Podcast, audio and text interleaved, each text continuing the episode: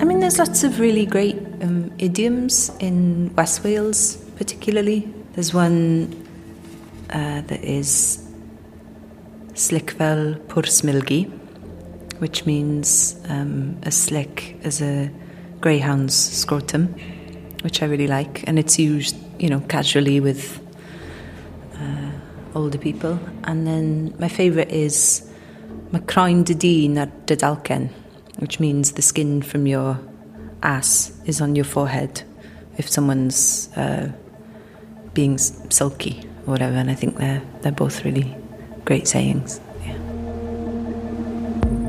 Hello, this is Kate LeBon, and you're listening to the Specs podcast.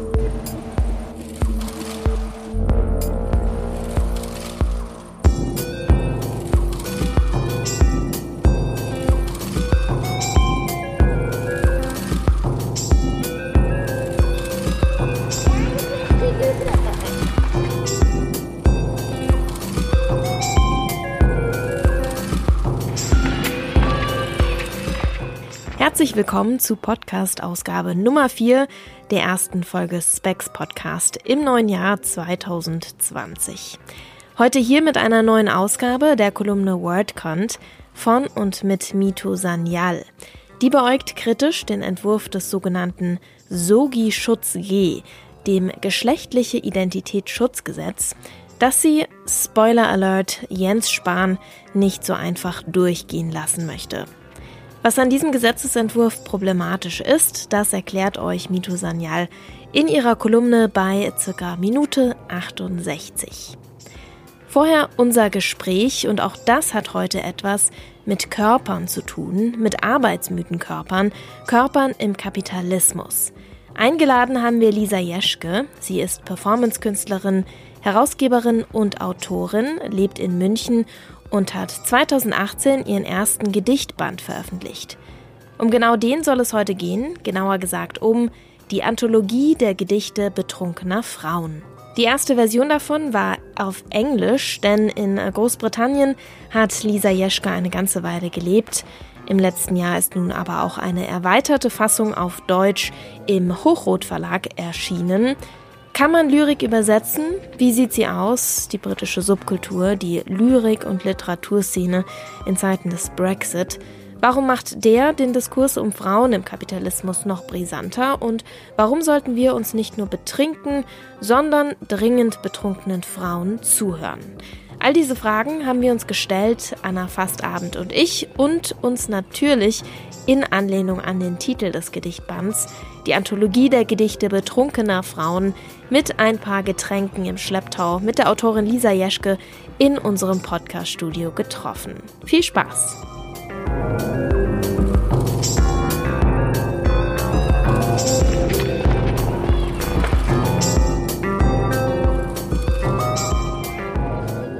Ja, ich freue mich sehr, dass du hier bist, Lisa Jeschke. Ich freue mich auch sehr, vielen Dank.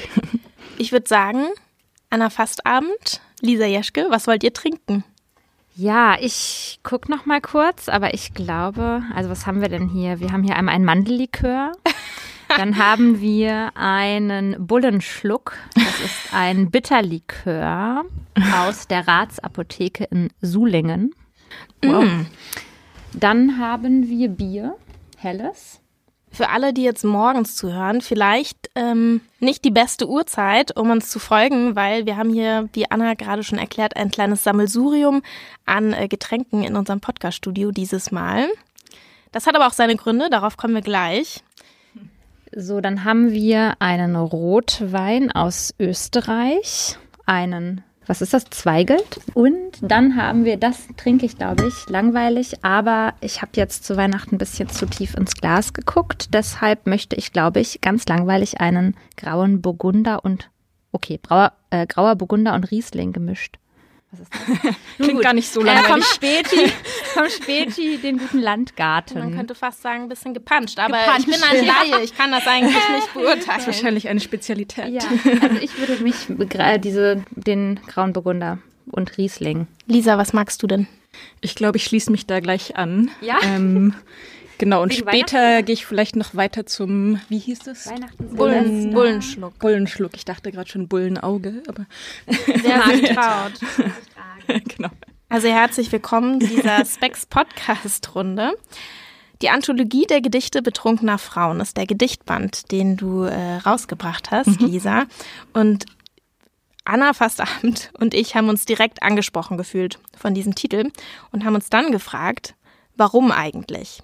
Die Anthologie der Gedichte betrunkener Frauen. Ich kann für mich sagen, dass ich sofort so eine Art emanzipatorisches Statement da reingelesen habe, weil wenn man sich Literatur und Alkohol in Literatur anschaut, so grob diesen Kosmos, dann denkt man, finde ich, immer eher so an an männliche Schriftsteller oder auch sogar an so einen männlichen Geniekult, mhm. Künstler, Schriftstellerkult. Also die trinken, das auch thematisieren und das ist super inspirierend und das muss irgendwie sein. Also da gibt's sehr viele äh, bekannte Schriftsteller, Bukowski, Hemingway, bei denen das total bekannt ist. Es gibt aber weniger Schriftstellerinnen, bei denen das so, bei denen man irgendwie weiß, äh, dass es ein wichtiger Teil auch irgendwie ihrer Kunst ist für sie. Und wahrscheinlich auch, weil ich mal tippen würde, dass es gesellschaftlich einfach verpönter ist, wenn Frauen trinken. Also jetzt mal ja. ganz vage formuliert. Ja, das würde ich auf jeden Fall auch so sehen, dass Frauen, die trinken, als eher fast ein bisschen eklig angesehen werden oder mitleidsvoll, also sozusagen Leute, die extreme Probleme haben und eigentlich fast so ein bisschen entweiblicht dadurch gelten. Also mhm. Ähm, dass es auf jeden Fall mit nichts Visionärem oder Geniehaften verbunden wird, wie bei Männern. Ähm, genau, also du hast eigentlich schon fast alles gesagt was ich mir dazu auch gedacht hatte. Ah ja, okay. Ähm, es gibt aber ähm, tatsächlich ein paar Schriftstellerinnen, ja, bei denen es. Hast du dazu recherchiert tatsächlich? Äh, ich habe nicht so umfangreich recherchiert, aber ähm, ja, also es gibt, ähm, genau, wir haben nämlich ein bisschen vorher ja. geguckt und es gibt unter anderem Dorothy Parker, die soll damit auch relativ locker umgegangen sein. Also da wusste man das auch so ein bisschen mhm. mehr. Ähm, und dann aber eher versteckt, wobei es ist natürlich auch allgemein bekannt, aber so richtig wirklich darüber geschrieben haben sie scheinbar nie, ist Ingeborg Bachmann, Marguerite äh, Duras mhm. und ähm, dann hatten wir noch Irmgard Coin, glaube ich. Mhm. Und sozusagen, es gibt doch eine Reihe von Schriftstellerinnen, also die genauso wie ähm, Schriftsteller getrunken haben. Ähm, aber es ist sozusagen, sie haben sich damit tatsächlich alle nicht so sehr gebrüstet. Und es wird vielleicht eher als eine Art Betäubung vor dem Leben angesehen, während bei Männern es eher als so Inspirationsquelle gilt, die noch zu größeren Werken angefeuert hat, quasi ähm, hm. würde ja. so sagen. Ja. ja, ja, ja, genau. Also ich meine, wahrscheinlich gibt es also sowieso, ich glaube, das ist uns allen klar, dass es wahrscheinlich beiden Seiten, auf allen Seiten genauso viele Menschen gibt, die trinken oder schon immer getrunken haben, auch in Künstlerinnenkreisen. Aber ähm, die Frage ist, wie damit dann umgegangen wird äh, ja, genau. in der Öffentlichkeit. So. Wie ist es denn bei dir? Also ähm, ist es so, dass du gerne ein ähm, bisschen was trinkst und dann kommen irgendwie die Ideen? Oder ist es eher so, dass du sagst, nee, ähm, ich muss eigentlich nüchtern sein, damit irgendwie gute Lyrik entsteht?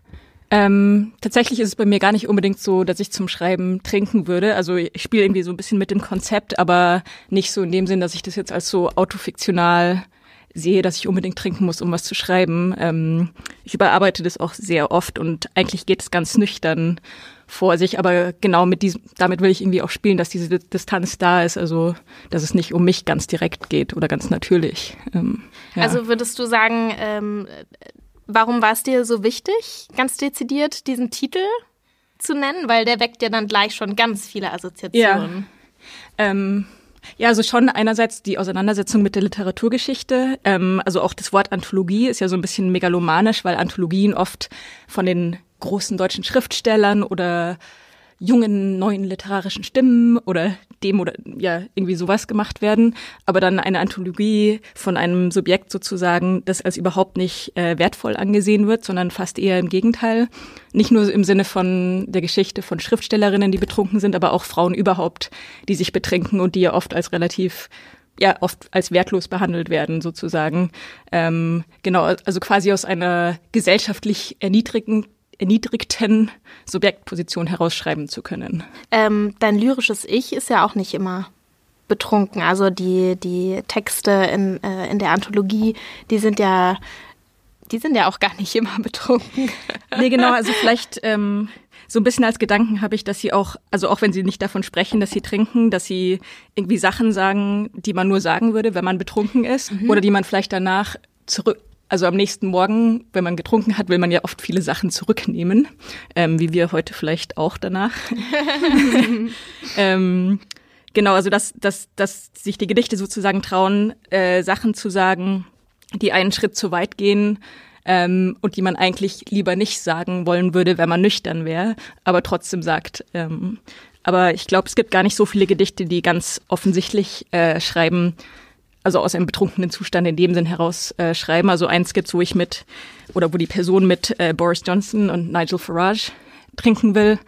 Ähm, oder dann, was wir, glaube ich, später auch noch hören wo, werden, die betrunkenen Freiberuflerinnen, ähm, die aber Johannisbeersaftschorle trinken. Also da auch wieder so ein bisschen der Schritt weg davon, das jetzt zu überhöhen, dass ich irgendwie eine trinkende Autorin sein will, sondern das auch wieder irgendwie banalisiere. Also vielleicht bin ich gerade, vielleicht bin ich jemand, die überhaupt nicht trinkt, quasi. Mhm. Ja. Aber sozusagen, was ja auch, wenn man sagt, okay, ähm, es ist ein Stück weit ein emanzipatorisches Statement, ähm, hat es auch was damit zu tun, also könnte ich mir vorstellen, oder ich lese das so ein bisschen rein, dass sowas wie Rausch und Exzess ähm, etwas ist, was sozusagen auch gegen die Selbstoptimierung, ähm, ja, gegen hm. Selbstoptimierung eigentlich ist. Ähm, und ein Stück weit eben sagt, okay, wir müssen nicht permanent perfekt funktionieren, sondern ja. Ähm, ja, irgendwie müssen wir auch leben und dürfen uns auch Sachen erlauben und Grenzen überschreiten. Ja, total, das auf jeden Fall. Also und Selbstoptimierung dann vielleicht auch ganz konkret in dem Sinn,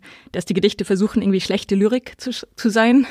Ähm, also die, die Gedichte selbst sozusagen keine gute Lyrik, die irgendwie Preise gewinnen will, ist. Ähm, und viele Gedichte irgendwie so auch so ein bisschen zerfallen oder total ungute Zeilenumbrüche haben, die überhaupt keinen Sinn machen sozusagen. Also der Gedichtband wollte auch kein optimierter Gedichtband sein.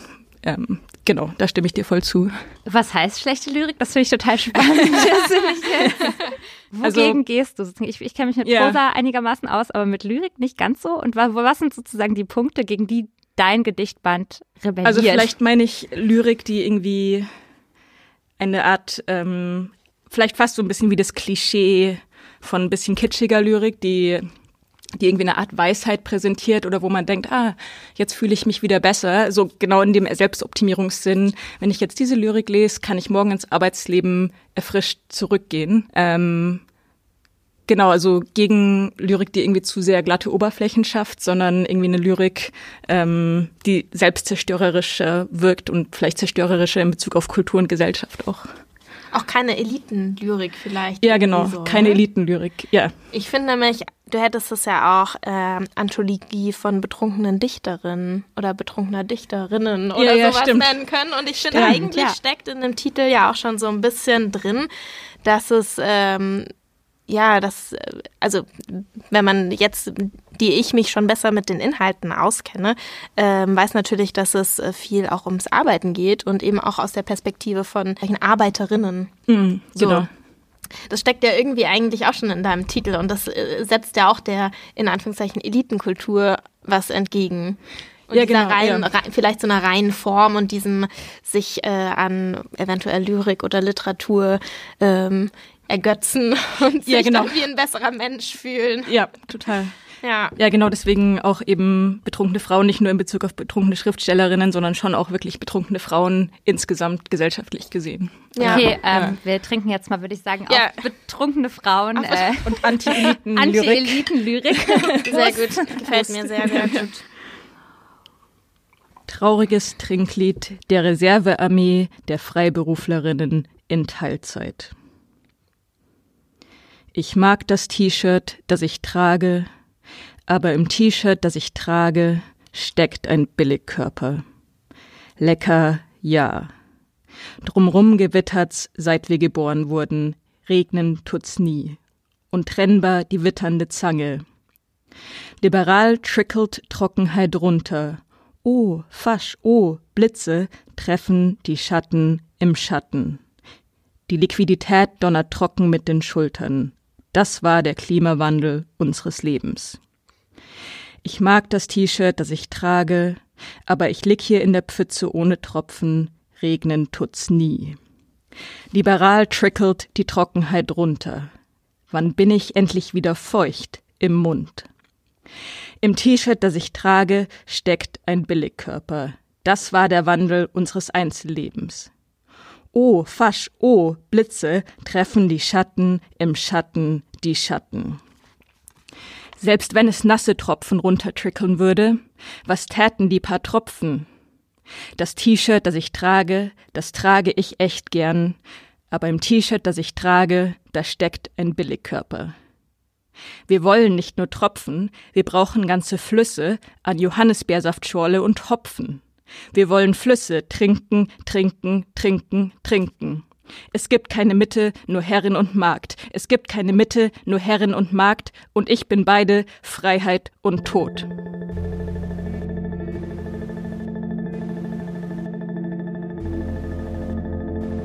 Bei diesem traurigen Trinklied der Reservearmee der Freiberuflerin in Teilzeit, liebe Lisa, hast du gerade so ein schönes Wort benutzt, Trickle. Ja, genau. Also Trickle ist ja was, ähm, also es gibt ja diese Trickle-Down-Theorie, so dass der Kapitalismus ähm, oder dass, dass das Geld von Reichen sozusagen oder von Unternehmen, die viel Profit machen, letztendlich alle Gesellschaftsschichten erreichen würde, ähm, was eben so eine klassisch neoliberale Idee ist. Ähm, aber gleichzeitig Trickle natürlich auch mit Regen, Klimawandel, ähm, vielleicht auch äh, der Periode oder also weiblichem Körper, ähm, feminisierten Körpern und so weiter, ähm, habe ich versucht, diese Sachen so übereinander zu legen.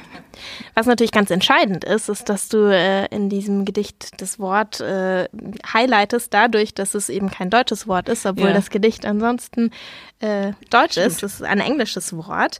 Ähm, dieses Gedicht, was du gerade vorgelesen hast, das ist ja erschienen in deinem aktuellen Gedichtband, den du veröffentlicht hast 2018 und zwar in einer englischen Version zuerst. Genau. Richtig? Du genau. hast eine Weile in England gelebt. Genau, ich habe relativ lange in England gelebt, also von 2005 bis 8 und dann nochmal 2011 bis 16, glaube ich. Mhm. Ähm, genau, und ich, also ich habe dort lange studiert vor allem und später auch noch in der Bibliothek gearbeitet. Mhm.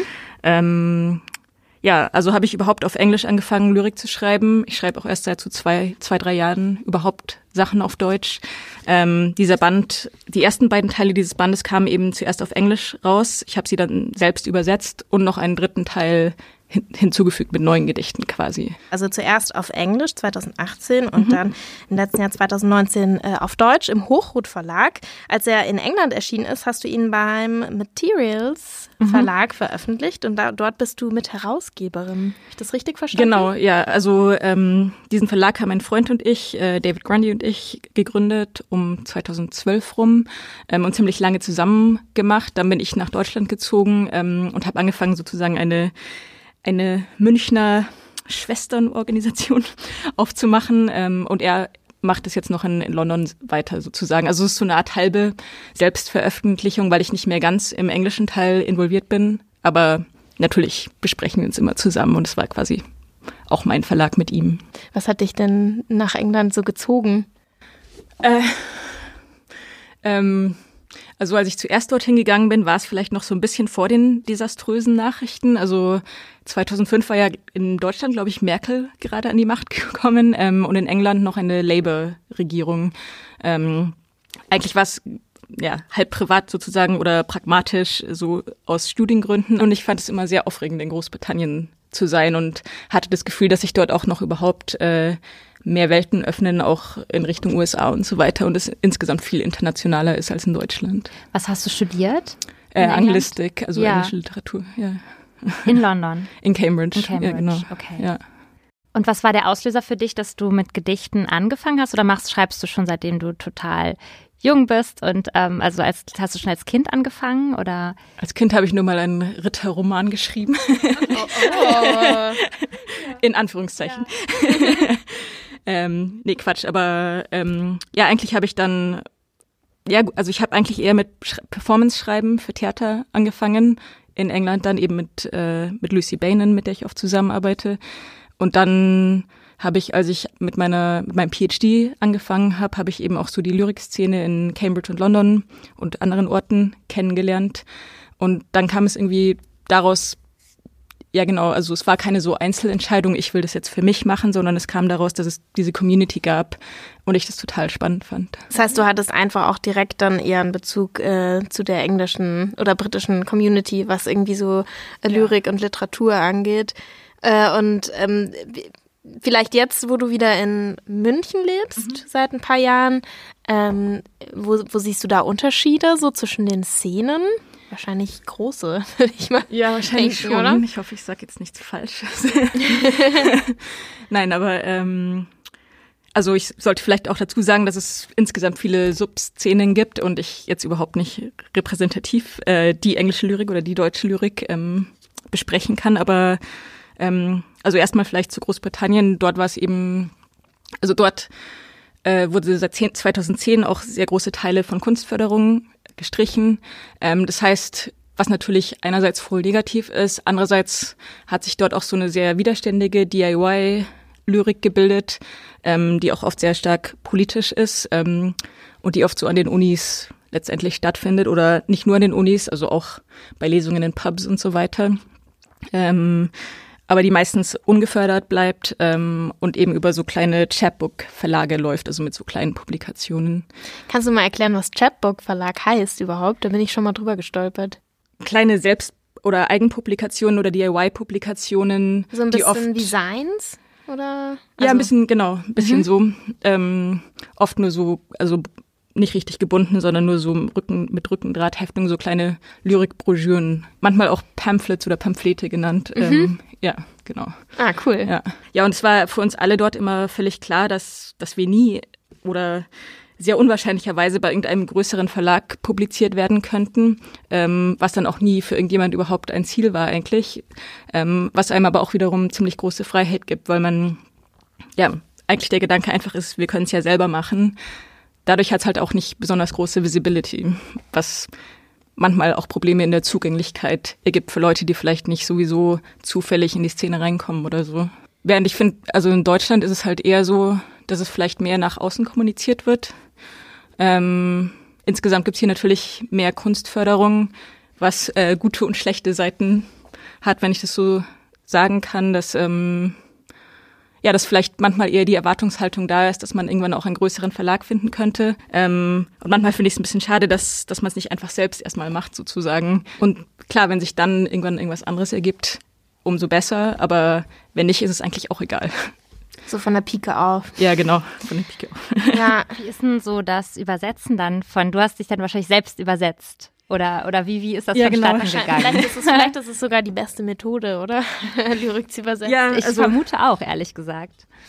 Ähm, ich muss sagen, dass es zum Teil auch sehr stressig und langweilig war, weil man sich sozusagen irgendwie ja, es fühlt sich dann doch auch irgendwie so ein bisschen selbstbezogen an. Ähm, eine Zeit lang wollte ich dann auch relativ kreativ daran gehen und wieder was daran ändern. Ähm, und dann habe ich aber irgendwann gedacht, nee, ich muss, ich muss das jetzt einfach als Übersetzerin machen und mich sehr stark ähm, sozusagen selbst einzwängen, ähm, um nicht ewig daran weiterzuschreiben und es wieder zu was ganz anderem zu formen. Aber klar, ich meine, Übersetzungen sind natürlich trotzdem immer auch äh, kreativ und ich habe dann schon oft versucht, ähm, auch ganz andere Lösungen zu finden, wo vielleicht andere ÜbersetzerInnen dann nicht den Mut hätten, weil sie Angst hätten, das Original irgendwie zu verletzen oder so. Ja, uns ist auf jeden Fall aufgefallen, dass sich ähm, durchaus eben schöne äh, Wortneuschöpfungen auch finden lassen, mhm. dadurch, mhm. dass du eben mit diesen beiden Sprachen spielen kannst. Äh, Hardcore Fiction, eins ja. unserer äh, liebsten Beispiele. Ähm, das zeigt ja eigentlich schon, dass du äh, kreativ an die Übersetzung rangegangen bist. Weil ein, äh, eine Britin würde ja quasi gar nicht unbedingt verstehen, wenn sie nicht lesen würde, ähm, wie dieses Wort geschrieben ist. Also das Entscheidende ist ja, dass äh, dem Fiction noch ein ja. K hinzugefügt ist. Ja, genau. Genau, wobei das gerade das eins der wenigen Gedichte ist, die gar nicht übersetzt sind, ähm, sondern dass ich mit Lucy Banen zusammen ähm, auf Englisch geschrieben habe. Ähm, aber klar, wir arbeiten natürlich schon seit vielen Jahren zusammen, auch, ähm, also sie ist Britin ähm, und ich kam eben aus Deutschland damals. Ähm, das heißt, wahrscheinlich ist da schon auch was in unserer Zusammenarbeit, was so diese Art Wortneuschöpfung und äh, ja mit verschiedenen Sprachen spielen in sich trägt.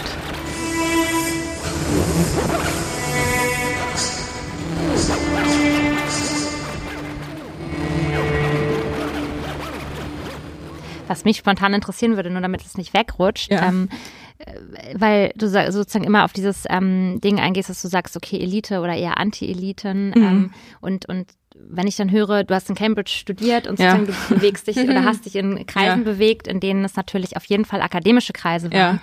Ähm, ja, wie passt das zusammen, jetzt mal so ganz Ja. gefragt? Ähm, also an sich passt es natürlich irgendwie nicht zusammen, wobei ich vielleicht eine Sache, die die Gedichte versuchen, sind auch so Solidaritäten aufzubauen, ähm, die man vielleicht nicht unbedingt erwarten würde. Zum Beispiel, also allein das Wort, nochmal um auf das Gedicht zurückzukommen, das ich schon gelesen habe, das Wort Freiberuflerinnen oder Freiberuflichkeit wird ja zumindest in Deutschland oft mit eher mit so Eliten verbunden, würde ich jetzt sagen. Ähm, dagegen gibt's dann das Wort so Gig Economy oder so Leute, die für so Deliveroo oder Foodora oder Uber arbeiten, was natürlich eine total prekäre Arbeiterklassenposition ist. Ähm, letztendlich ist es aber gerade jetzt eigentlich immer mehr so, ähm, so im Spätkapitalismus sozusagen, dass eigentlich beide, beide ähm, Schichten eine Prekarität teilen und es für mich irgendwie produktiver erscheint, darüber nachzudenken, wie man da zusammen weitermachen kann, anstelle nur darüber, was die Differenzen sind. Aber damit will ich die Differenzen überhaupt nicht wegradieren oder so. Also die sind natürlich da. Ähm, natürlich ist da irgendwie so ein kulturelles Kapital dahinter. Ähm, genau. Also ich weiß nicht, ob das die Frage richtig beantwortet. Und jetzt, äh, oder nochmal, wollen wir auf die Solidar- Solidarität. Auf die, auf die Freiberuflerinnen. Genau. und, Ja, äh, auf die Freiberuflerinnen. Auf die Solidarität unter auf die Freiberuflerinnen. Ja. Solidarität unter Freiberuflern. Super.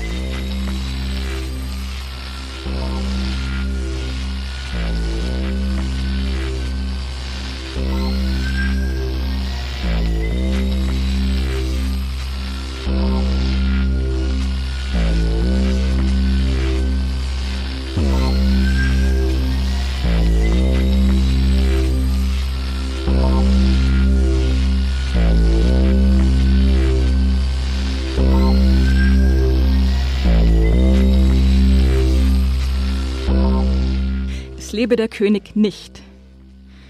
Weight is a feminist tissue. Goethe and May sitting in this tree. K I S S I N free. First comes love, comes marriage, comes border control. And your mum is all saying, Theresa May is not a cunt. Theresa May is not a cunt. Theresa May is not a cunt. Theresa May is a well manned process which administrates to maintain all aspects of the total motion censored death pledge. I can't describe how hard I want her dead. Not biology dead, being just hardcore fiction, but the death of the office her body is. Die eine schöne Zeile. I can't describe how hard I want her dead. Not biology dead. Being just hardcore fiction, but the death of the office her body is. Ähm, vielleicht, dass es so ein bisschen aus einer Art Szene rauskam, wo einige britische Lyriker oder LyrikerInnen ähm, sehr personalisierte Attacken auf britische PolitikerInnen geschrieben haben. Ähm, also zum Beispiel Sean Bonney, äh, Verity Spot und so weiter. Und auch wir, wir hatten damals noch ein Stück, The Tragedy of Theresa May auch. Ähm, und es ging immer so ein bisschen die Frage um, ob das nicht zu leicht ist, äh, einfach irgendwelche eigentlich doch relativ banalen demokratischen Politikerinnen oder Politiker ähm, so ad hominem anzugreifen ähm, und ob sich überhaupt was ändern würde, wenn diese Politiker nicht mehr da wären oder würde dann nicht sozusagen wieder die gleiche Problematik entstehen, die, also sind sie nicht sozusagen sowieso nur ersetzbare Teilchen ähm, im politischen System. Und mit diesen Zeilen wollten wir eigentlich versuchen, diesen Widerspruch, diesem Widerspruch möglichst nahe zu kommen. Also, dass wir einerseits sagen, I can't describe how hard I want her dead, also tatsächlich so eine Art äh, Todeswunsch, aber dann not biology dead, sondern im Endeffekt, dass wir wollen, ähm, dass überhaupt, also the death of the office her body is, also sozusagen der Tod ihres ja überhaupt der Möglichkeit, dass es sie gibt oder ihres Büros, ihrer Position als Prime Minister, also Ihrer politischen Intention oder das, wofür sie, die Ideen, für die sie steht? die Ideen, für die sie steht und aber vielleicht auch so grundsä schon grundsätzlicher auch ähm, halt ein System, wo es einen Prime Minister in dem Sinn überhaupt gibt, sozusagen. Ähm, oder das, das derzeitige politische System an sich. Ähm, genau, dann dreht sich aber eigentlich nochmal um The Death of the Office Her Body is. Also irgendwie, sie ist ja trotzdem auch, sie, sie hat diese Stelle in, auch als eigentlich körperliche Politikerin.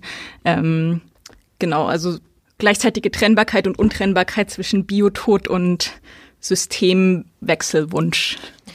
Das ist jetzt natürlich eine, ähm, eine andere Ebene als das, was worauf ich jetzt hinaus will. Mhm. Ähm, ich habe mich nämlich gefragt, ob es irgendwo, äh, ob ihr irgendwo auch äh, darüber nachgedacht hat, habt, wenn es hier ums Biologische geht, dass sie eine Frau ist. Mhm.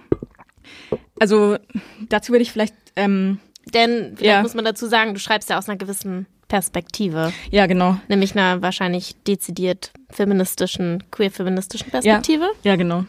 Ähm, genau, also daher auch äh, dieser Rückzieher Not Biology Dead, ähm, weil wir natürlich keinen Tod äh, auf eine weibliche Politikerin an sich äh, oder weil man auf, zumindest nicht auf die gleiche Art aussprechen kann wie bei Männern. Also gerade zum Beispiel ähm, Angela Merkel hat ja extrem viele Drohungen von der von der neuen Rechten bekommen und ich würde nie, also ich glaube, man könnte sie überhaupt nicht auf irgendeine so Art angreifen, weil, weil man dann immer in dieses Echo fallen würde, was ganz furchtbar wäre.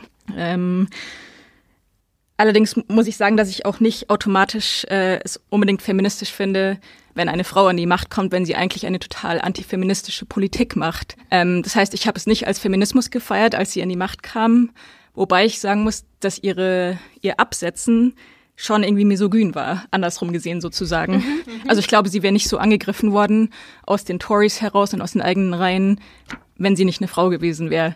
Also ist irgendwie ziemlich komplex. Ähm, ja, ja. ja. Von Theresa May gibt es sogar auch ein Bild, wo sie ein T-Shirt trägt, I'm a Feminist oder so in der Art. Das müsste man vielleicht nochmal nachrecherchieren. Ach, auch Aber, Slogan-T-Shirts. Genau. Mhm. Wobei ich weiß, dass zum Beispiel viele sehr so feministische Aktivistinnen-Gruppen in London es total zurückgewiesen haben, sie als Feministin zu bezeichnen, weil sie so dafür verantwortlich ist, halt total viele, dass viele Frauen obdachlos wurden oder weniger Zugang irgendwie zu also Wohlfahrt oder Hilf staatlichen Hilfen haben, wenn sie äh, misshandelt werden oder irgendwie ausziehen müssen und dann oder dadurch gar nicht ausziehen können oder sowas.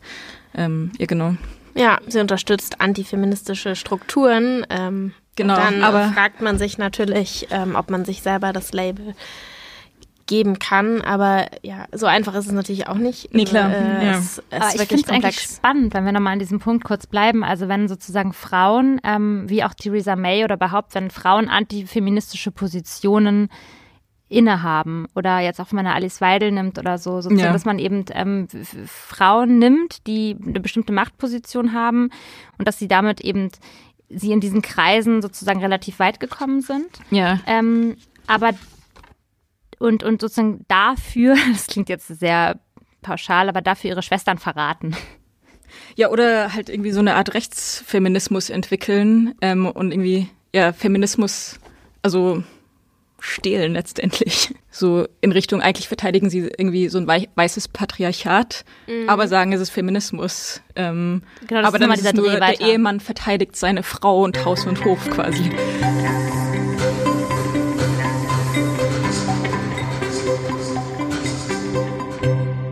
Es ist äh, natürlich sehr eindrücklich, dass die, äh, die Kritik, die du hast, politische Kritik, die hier mitschwingt in der Anthologie, ähm, ja, dass die im Prinzip eigentlich auf beiden äh, Seiten des Ozeans gleich ist, nämlich parallel erstarken irgendwie der konservativ mhm. äh, rechten Kräfte. Man schielt dann immer noch ein bisschen mehr auf England in Brexit-Zeiten. Ja. Wie hast du das empfunden? Jetzt gerade irgendwie so die Länder im Vergleich? Ähm, ja, ich finde irgendwie beide gleich beängstigend. Ähm, also ich war noch in Großbritannien, als Brexit passiert ist und obwohl das jetzt nicht direkt der Grund war, warum ich ähm, dann wenige Monate später nach äh, Deutschland zurückgezogen bin, war schon noch so ein mit ein, wie heißt es, ein Tropfen, der das fast zum Überlaufen bringt, äh, dass Brexit passiert ist und es alles plötzlich so perspektivlos erschien, weil eben auch tatsächlich sehr viel halt negative Agitation gegen EU, sogenannte EU-MigrantInnen gemacht wurde, die eigentlich überhaupt keine Migranten waren in dem Sinn, weil es ja eigentlich ein Wirtschaftsraum ist. Also eigentlich ja. ist man überall gleich zu Hause quasi, theoretisch. Ähm, Kannst du da irgendwie noch Beispiele nennen? Das hat mich nämlich auch interessiert, wie du das so direkt äh, mitbekomme, miterlebt hast. Also man hat in der Zeitung immer wieder davon gelesen, dass auch EU äh, in Großbritannien ähm, halt zumindest verbal angegriffen wurden. Also meistens waren es dann eher Osteuropäerinnen. Also es hatte dann auch noch mal ähm, ja was besonders erniedrigendes auf äh, ja so eine Art West West-Ost-Konflikt mhm. wieder. Mhm. Ähm, aber grundsätzlich auch, also ich habe das persönlich jetzt nicht so erlebt, aber trotzdem grundsätzlich in der in der Presse einfach die Art, wie über EU-Migrants gesprochen wurde, ähm, und äh, ich glaube, es war Begriff auch natürlich. ja genau allein der Begriff und ich glaube, es war auch so ein bisschen das Schreckbild dabei, dass halt jetzt erstmal kommen die sozusagen, also blöd gesagt, sozusagen die weißen Europäer, aber dahinter ist ja Merkels Flüchtlingspolitik und im Endeffekt kommen riesige Flüchtlingsströme ähm, aus Syrien und so weiter auch nach äh, Großbritannien, also was eigentlich total straightforward so, also Rassismus auch gegen EU-Migrants und Migrants im weiteren Sinn. Ähm, Genau, und insofern finde ich auch, dass es tatsächlich in, in Großbritannien und Deutschland direkt miteinander zusammenhing. Ähm, weil in Deutschland eben die Debatte losging, äh, dass Merkel zu viele Flüchtlinge angeblich hereingelassen hätte und in Großbritannien dieses, dieses Schreckbild irgendwie im Hintergrund stand quasi. Ähm, und ich glaube, dass, dass unsere Probleme insgesamt jetzt so international sind, dass man, dass man es auch nicht so nur auf die Nation beschränkt ähm, denken kann. Ist es auch so eine Motivation von dir? Ähm ähm, ja, so eine, gibt es einen aktivistischen Moment? Ähm, gibt es ja in deiner Lyrik, aber hast du sozusagen eine Motivation, willst du damit was verändern? Oder, ähm, oder, oder kann man das irgendwie so sagen? Also machst du das jetzt nicht nur um der Lyrik willen, sondern. Ja, auf jeden Fall. Also ich würde, äh, ich weiß nicht, ähm, also ich weiß nicht, ob es wirklich etwas verändert, aber es ist auf jeden Fall eine Geste dahin, dass es sich über irgendwie das begrenzte Feld der Lyrik hinausstrecken will.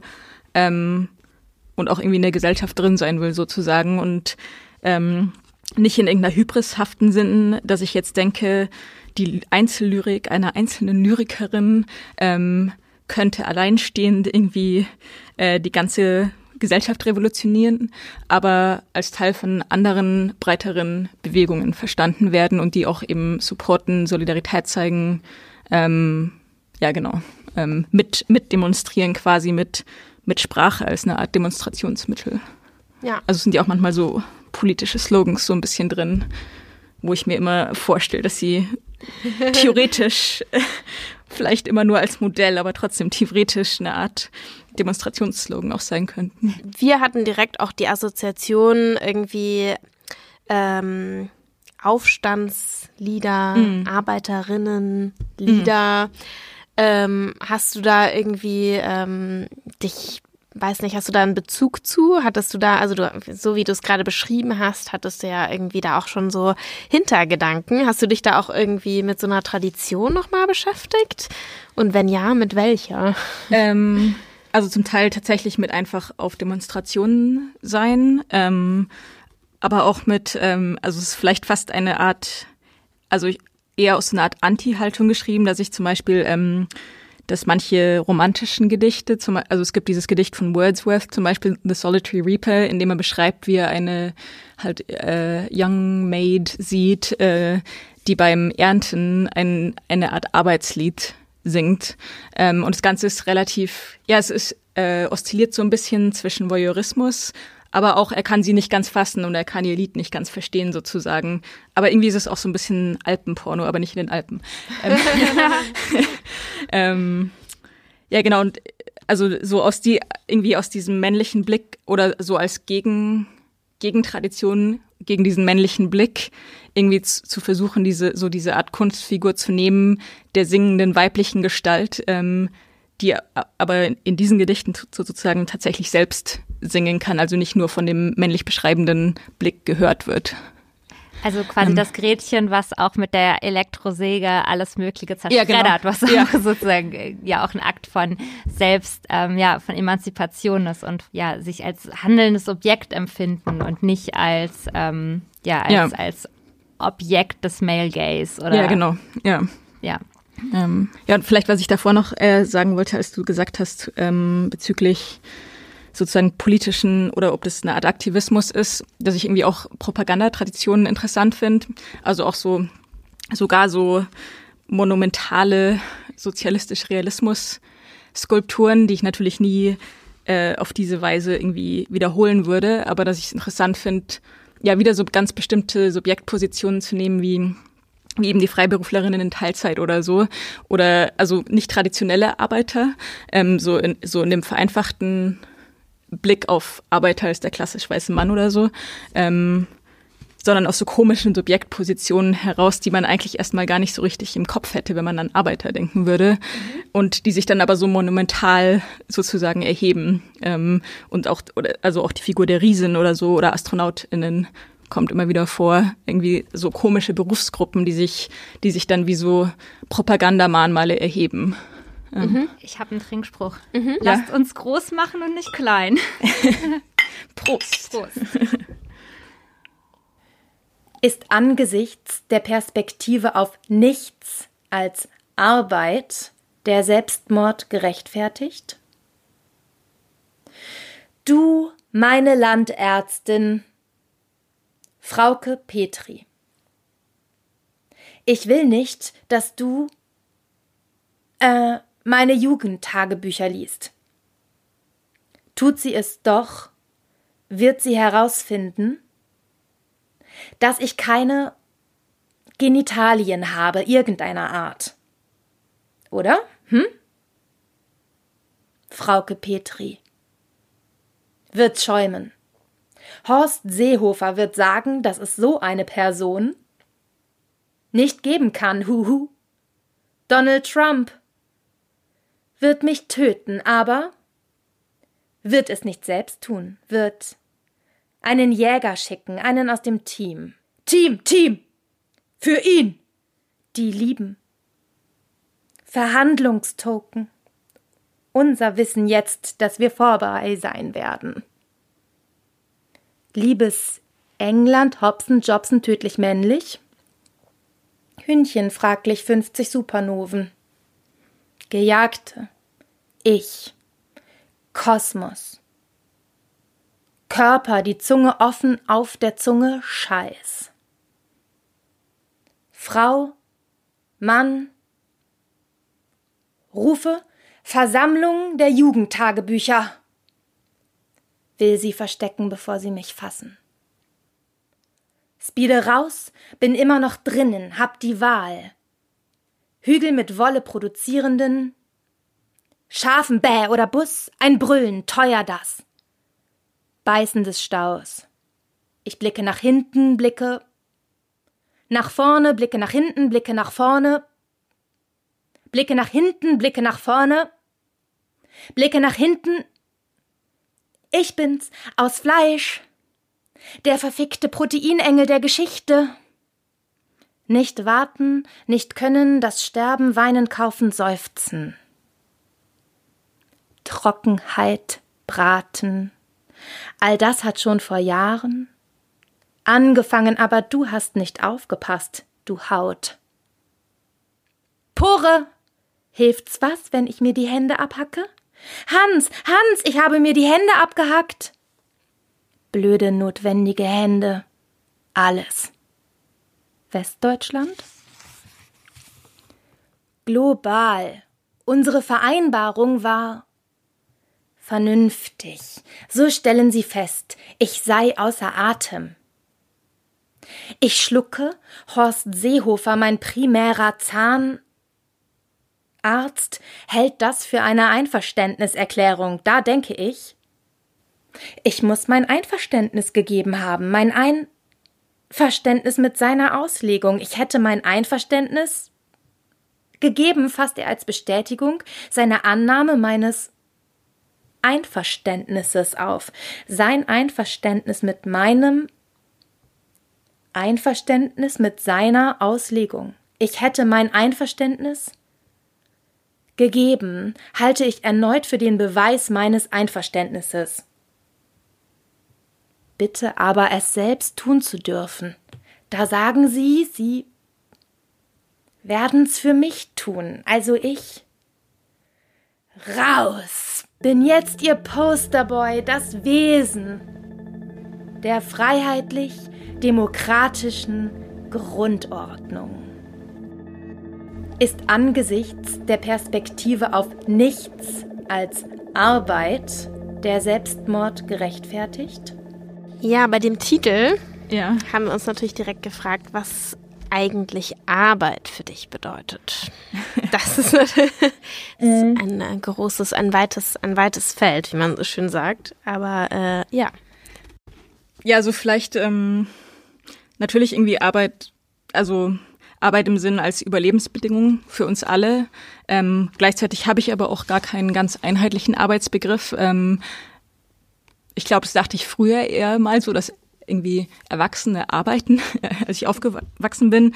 Oder also manchmal auch in, in gewissen Arten der Verklärung der Arbeiterklasse gibt so die Idee, dass manche Leute wirklich arbeiten und andere Leute nicht oder so.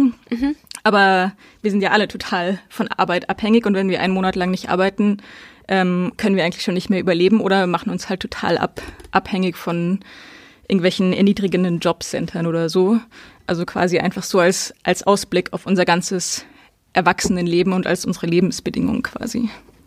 Und auch nicht nur erniedrigende ja, Jobcenter oder Maßnahmen vom Jobcenter, sondern ja auch teilweise einfach ähm, erniedrigende Arbeiten. Also es gibt ja auch einfach, wenn man nicht genug plant und nicht irgendwie, das wird einem ja auch immer gesagt, wenn du nicht gut genug in der Schule bist oder sozusagen dieser Weg oder dass man so weiß, okay, man muss einfach, ähm, ja, sehr viel ähm, investieren oder kämpfen, um bestimmte ja, Jobs dann eben nicht machen zu müssen.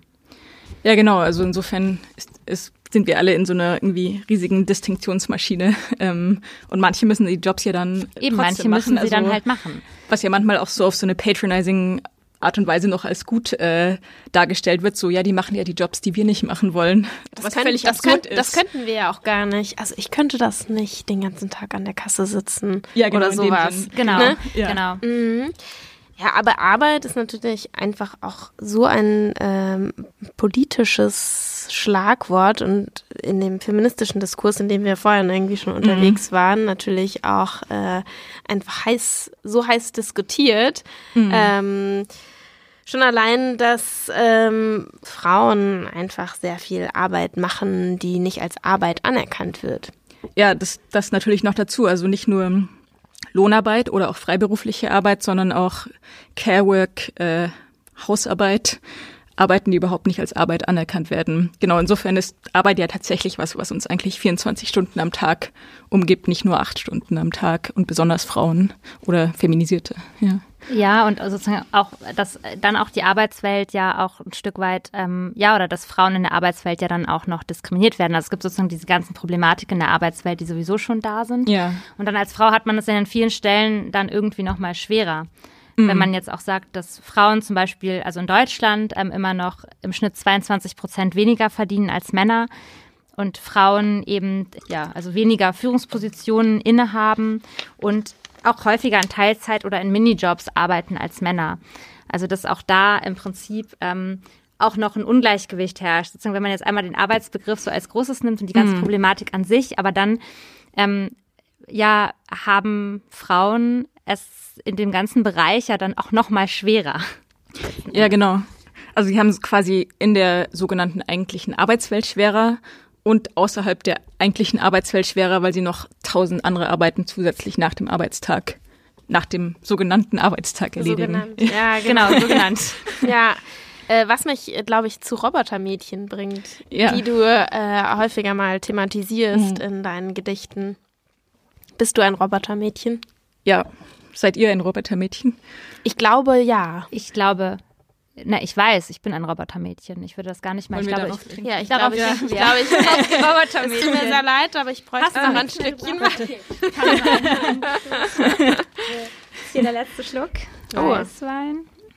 Okay. Ah, dann müssen wir bald den Vielen äh, Dank. Jetzt müssen wir bald was anderes trinken, ähm, um Gottes Willen. aufmachen. Ja, im richtigen Moment. Genau. So, also auf äh, die Robotermädchen. Robotermädchen. Ja. Was verstehst du denn unter Robotermädchen? Jeder von uns versteht ja vielleicht was anderes darunter.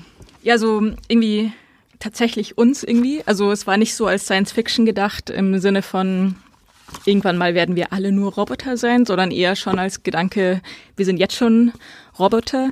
Ähm, aber Roboter werden ja meistens irgendwie so ein bisschen asexualisiert. Ähm, und Robotermädchen macht sie gleich wieder zu was Organischem. Also daher auch, also wir sind tatsächlich, wir sind schon die Robotermädchen und der und es, in diesem einen Gedicht ist es auch so ein bisschen umgedreht. Also der Staat, gerade jetzt so im Wachsen des Faschismus, ähm, versteht sich ja oft als organisch, also ähm, als eine Art Biowesen. Das heißt, wenn sich der Staat als Biowesen versteht, bleibt vielleicht für uns nur noch übrig, irgendwie unser Roboter-Dasein zu reappropriaten und uns als Robotermädchen zu verstehen. Mhm. Ähm, und damit meine ich nicht nur biologisch, biologische Frauen, sondern mhm. weitere Solidaritäten. Ah, das war jetzt mhm. blöd ausgedrückt. Mhm. Ja. Aber das ist spannend. Das bedeutet, du würdest jetzt Robotermädchen als etwas erstmal irgendwie auch Positives beschreiben? Ähm, als erstmal negativ, aber dann okay. vielleicht positiv reappropriated. Was ist das Negative, was ist das Positive für dich? Also was sind die negativen Anteile und was sozusagen? Also vielleicht, also das Wort Roboter ist ja ist ja irgendwie auch so so ein bisschen so eine Art traditionelle Kritik am Arbeiterleben. Wir sind sowieso alle nur Roboter. Ähm, und das Wort Mädchen ist ja ein sehr komisches deutsches Wort. Also ich verwende hier auch oft das Wort Girls, weil ich das Wort Mädchen so schrecklich finde. Aber gerade deswegen kann man es also so als Diminutiv auch ganz gut reappropriaten. Also ähm, in, de, in dieser Zusammenmischung dieses verniedlichten Frauen, dieser verniedlichten Frauengestalt mhm. und des total artifiziellen. Ja, und ich glaube, das ist dann auch das Positive für mich, dass es, wie viele der Sprecherinnen hier, so eine Art Kunstfigur ist ähm, gegen so eine Art Politik von natürlichen Körpern und auch in Solidarität zum Beispiel mit Transkörpern und so weiter. Ja, ja Körper kommen ja auch äh, sehr viel vor ähm, in deiner Lyrik mir ist auf jeden Fall aufgefallen, dass du aus einer ja, intersektional-feministischen Perspektive schreibst. Also es dreht sich in deinen Texten oft um Mehrfachdiskriminierung, nämlich nicht nur der Diskriminierung als Frau, sondern zum Beispiel auch ähm, der als Transfrau oder auch als nicht-binäre Person. Ja, genau. Ähm, es gibt zwei Texte, die mir da äh, im Hinblick dessen besonders aufgefallen sind. Zum einen hast du eine kleine Ode geschrieben mhm. an die südafrikanische Läuferin und Weltmeisterin im 800-Meter-Lauf, Caster mhm. Semenya, die eine Debatte ausgelöst hat um Testosteronwerte bei Sportlerinnen. Ja. Und dann hast du auch noch ein äh, Zitat von äh, Chelsea Manning mit eingebracht ja. in deine Anthologie. Was bedeuten diese Frauen für dich?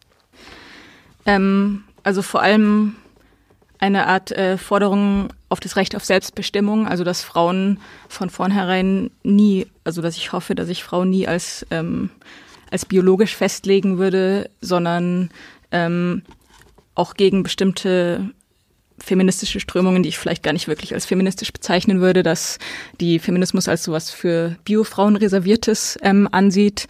Ähm, ja, dass ich einfach ein ja, ein erweitertes Recht auf Selbstbestimmung ähm, in voller Solidarität mit, mit Menschen wie Chelsea Manning oder Castus Semenya ähm, beschreiben und fordern möchte. Mhm. Also ganz am Anfang hast du ja auch zu dem Titel gefragt und ich glaube, mir ist auch wichtig, mir war es nicht wichtig, einfach irgendwie insgesamt zu schreiben, die Anthologie der Gedichte von oder feministischer Gedichte, mhm. weil ich dann das Gefühl hätte, ich würde irgendwie so eine Art repräsentative Position einnehmen, was finde ich so als weiße Mittelklassefrau voll scheiße wäre. Ähm, und deswegen schon mal irgendwie so verfremdet mit so einer Art künstlich, ja, Künstlichkeit, die eingeführt ist mit den betrunkenen Frauen. Ähm, ja, aber das hat. Aber vielleicht nochmal, was hat Trunkenheit mit Feminismus zu tun?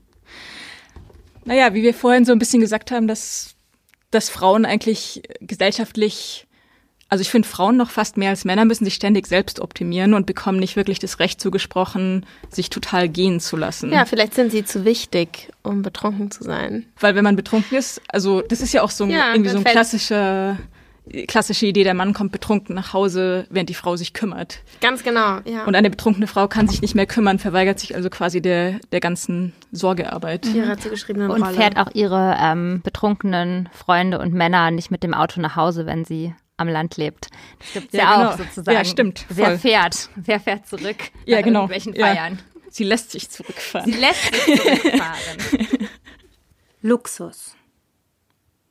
Selbstmord angesichts Arbeit? Nein, Luxus allen Jugendlichen. Verletzten AthletInnen der Arbeitswelt, Agrikulturmarxistinnen. Ich, das Robotermädchen, muss zugeben, dass mich manchmal suizidale Gedanken treffen. Dann nehme ich mir Tag und Nacht vor, optimistisch zu bleiben. Sage mir, im Wiederholungsloop alles sei okay. Doch kommen die Gedanken wieder. Halte ich mir vor Augen, vor meine Augen aus Gelee und Knöpfen respektive, dass diese Gedanken Auto sind. Ein Programm, das manchmal durchläuft.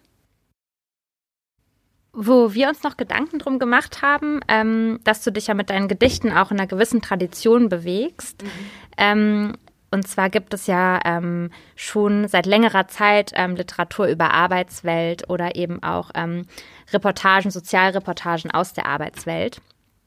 Und zwar haben wir ein bisschen recherchiert und es ist so, dass ja letzten Endes mit der Industrialisierung und der damit einhergehenden Urbanisierung ähm, auch Intellektuelle, also Schriftstellerinnen und auch ähm, Reporterinnen also es waren vorwiegend Männer, aber es waren eben auch immer Frauen darunter, auf ähm, die Missstände in der Arbeitswelt aufmerksam geworden sind und ähm, darüber geschrieben haben. Also jemand in der Literatur wie Charles Dickens oder ähm, Dostoevsky, aber auch Emile Solar, die haben mhm. sich ähm, in die Fabriken begeben, haben sich an Orte begeben, haben sich in die Armenviertel begeben und haben dann ja darüber Literatur gemacht, um auch über Missstände aufzuklären. Und dann gab es nochmal, was ich sehr spannend fand, ähm, um die Jahrhundertwende in den USA gab es sogenannte Girl Stunt Reporterinnen, die dann auch ähm, ja Undercover-Einsätze gemacht haben in ja, typischen Frauenberufen damals, also in Wäschereien, in Nähereien und haben dann darüber Ich-Geschichten geschrieben. Das waren oft Frauenrechtlerinnen ähm, und, und oder auch Bürgerrechtlerinnen sozusagen und wollten auf die Missstände aufmerksam machen und wollten eben auch Reformen anstoßen mhm. und haben das auch zum, zum Teil geschafft. Da gibt es so Namen wie ähm, Eva Gay oder Nell Nelson oder es gab auch ähm, jemand aus ähm, Ungarn, die eine deutschsprachige Autorin aus Ungarn, Maria Leitner, die in ein Hotel gegangen ist ähm, in New York und hat sozusagen einen Roman verfasst oder sozusagen sie hat in verschiedenen Berufen in den USA gearbeitet und hat dann eben einen Roman verfasst, ähm, also auch Reportagen. Und in diesem Roman eben geht es dann um ja die ähm, schlechten Zustände für die Arbeiterinnen in einem Luxushotel. Und ist, du bewegst dich sozusagen in einer sehr langen Tradition. Ja. Dann gibt es noch die Dortmunder Gruppe 61 ähm, um Fritz Hüser und äh, Max von der Grün und die dann sozusagen nicht nur aus dem Bürgertum kamen und nicht nur wollten, dass eben Literaten aus dem Bürgertum über Arbeitsverhältnisse schreiben, sondern auch Leute eben Arbeiterinnen und Arbeiter dazu angehalten haben, auch selbst literarisch tätig zu sein und über ihre Arbeitsverhältnisse hm. zu schreiben.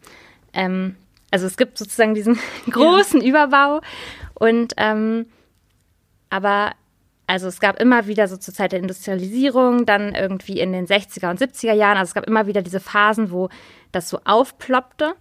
Und jetzt ist es ja eigentlich auch ein Punkt, an dem ganz viel sozusagen darüber geschrieben werden könnte. Mhm. Ähm, aber ich habe das Gefühl, es gibt gar nicht so viel Literatur darüber oder liege ich da ein bisschen falsch?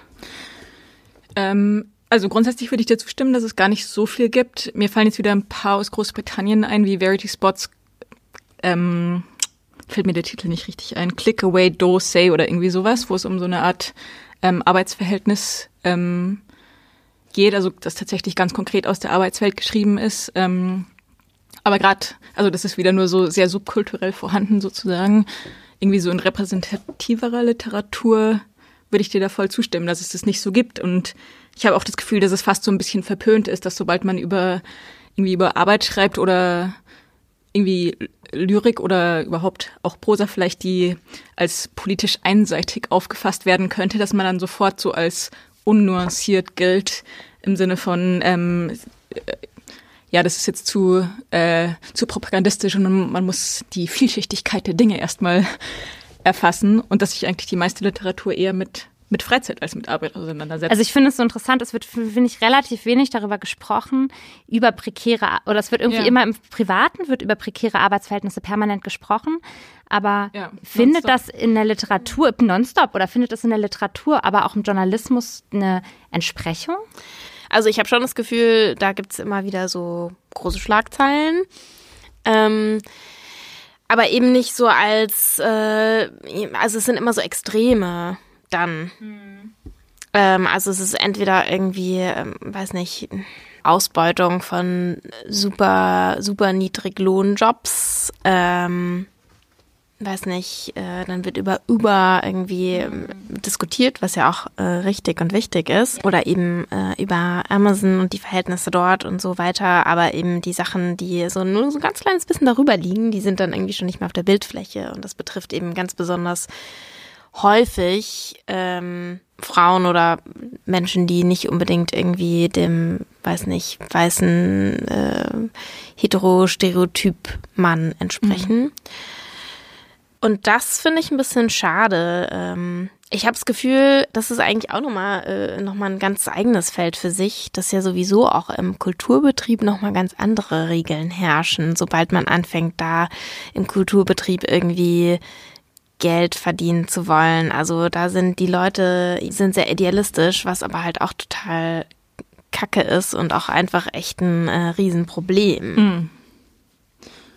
Ja, und vielleicht also zwei Sachen, die mir noch dazu einfallen, ist, dass ähm, also im Journalismus erstmal, dass ich das gef gefühlt für mich die Zeit oder der Spiegel jede zweite Woche eine Headline haben zu Burnout, ähm, was natürlich voll das große Problem ist, aber gleichzeitig ein Problem, das glaube ich vor allem so, so, so sogenannte erfüllende Mittelklasse-Jobs ähm, betrifft, wo man sich halt total überarbeitet, aber dass viele Leute vielleicht genau das gegenteilige Problem haben, dass, dass ihre Jobs viel zu langweilig sind oder so.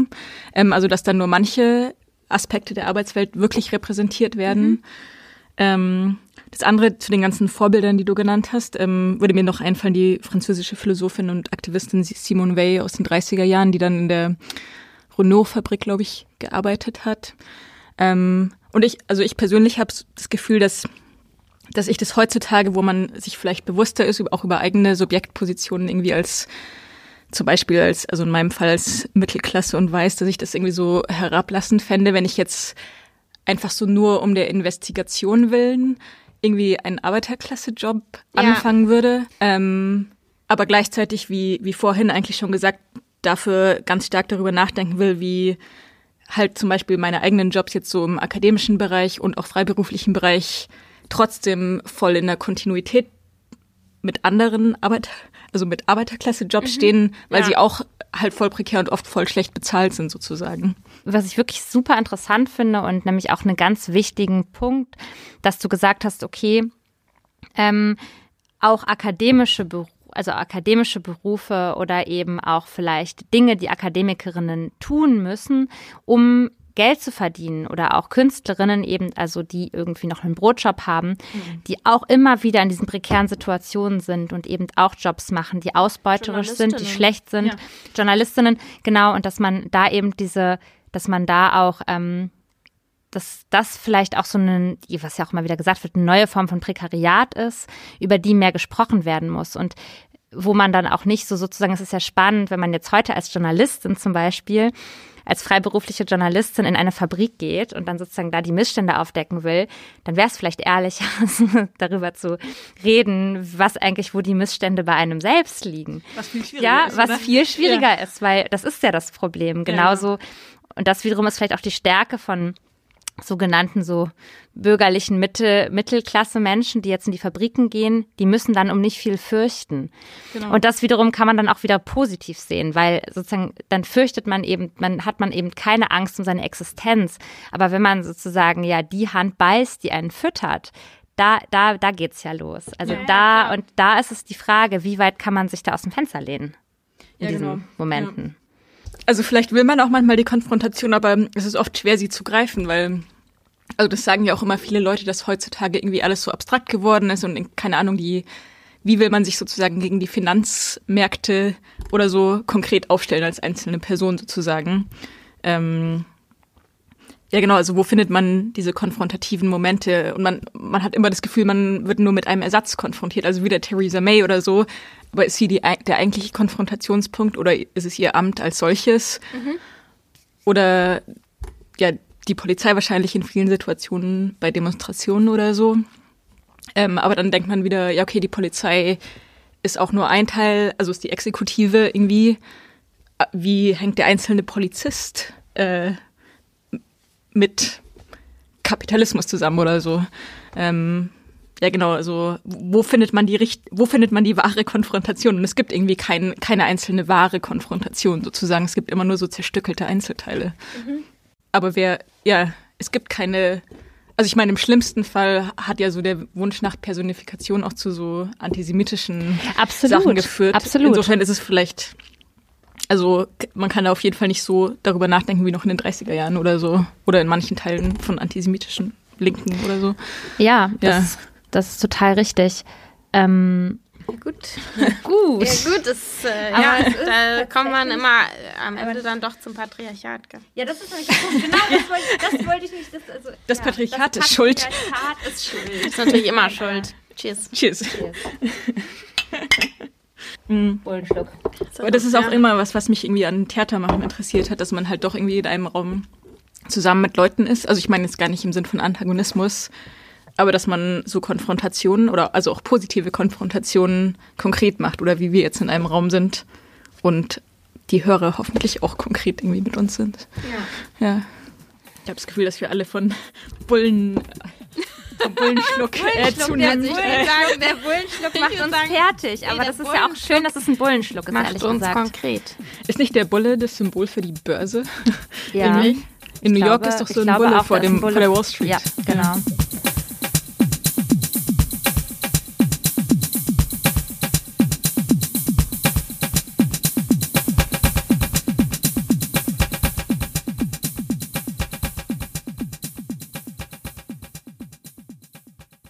Millionenmal lieber in Köln begrapscht werden, als jemals einen Mann heiraten.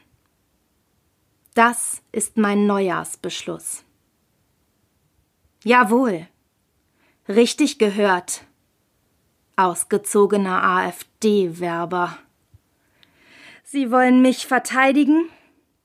Mit aller Macht? Statusmann angstverfressenes Organ. Haushaltsakronym. Nehmen Sie Ihre Hand von meinen Grenzen, von meiner Fotze. Ich kotze.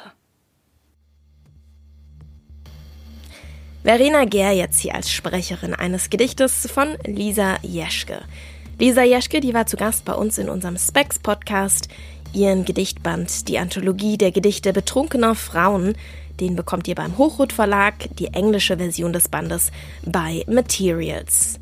In den Notizen zu dieser Podcast-Folge, die ihr zum Beispiel auf unserer Podigy-Seite oder auch bei Apple Podcasts einsehen könnt, da findet ihr außerdem eine lange Liste mit Leseempfehlungen und Links. Hier geht es jetzt weiter mit einer neuen Ausgabe von WordCount, einer Kolumne von und mit Mitu Sanyal.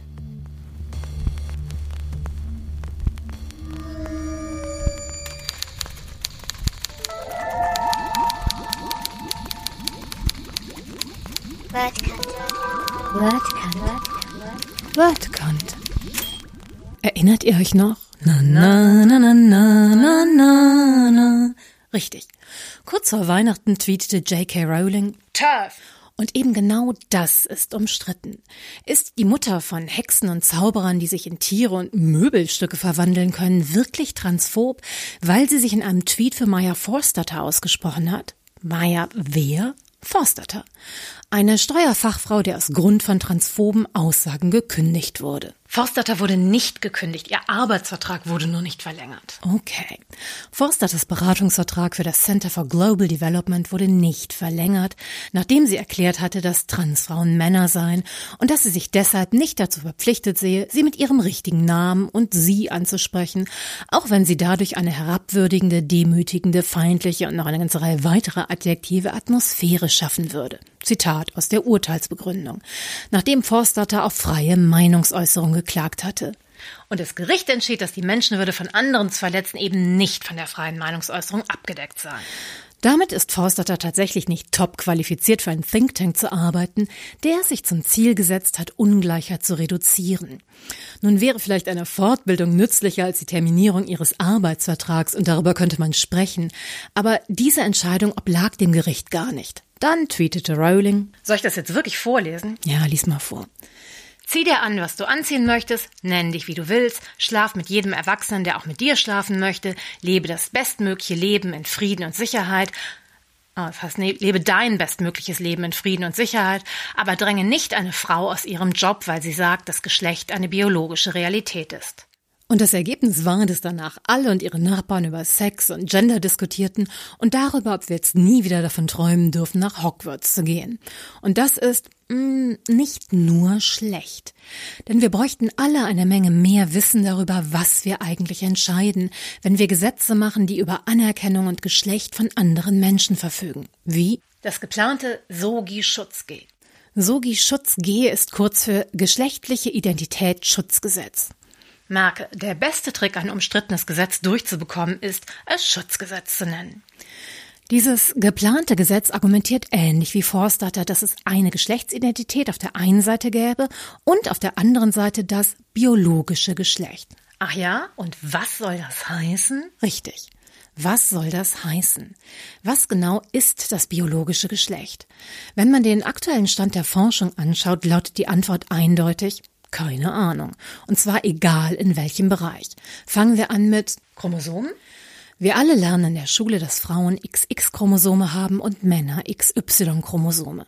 Dummerweise gibt es aber auch noch Menschen mit XXY und zwar etwa 80.000 in Deutschland sowie XXX und Gene die Zahl der Gene, die für die Geschlechtsentwicklung ausschlaggebend sind, steigt, je mehr wir hingucken.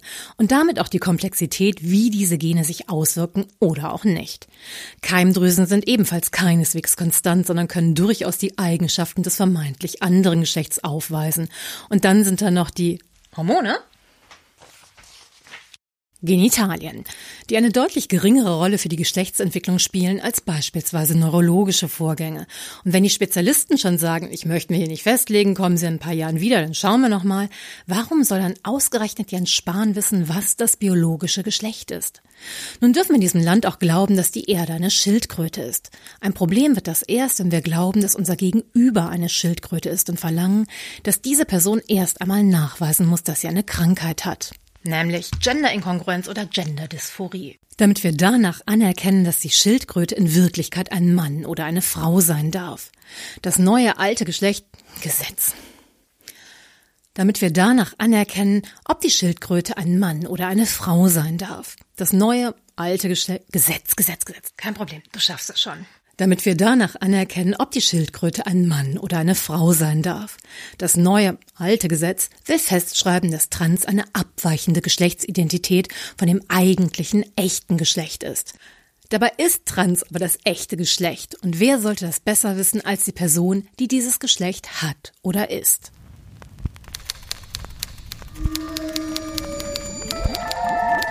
Word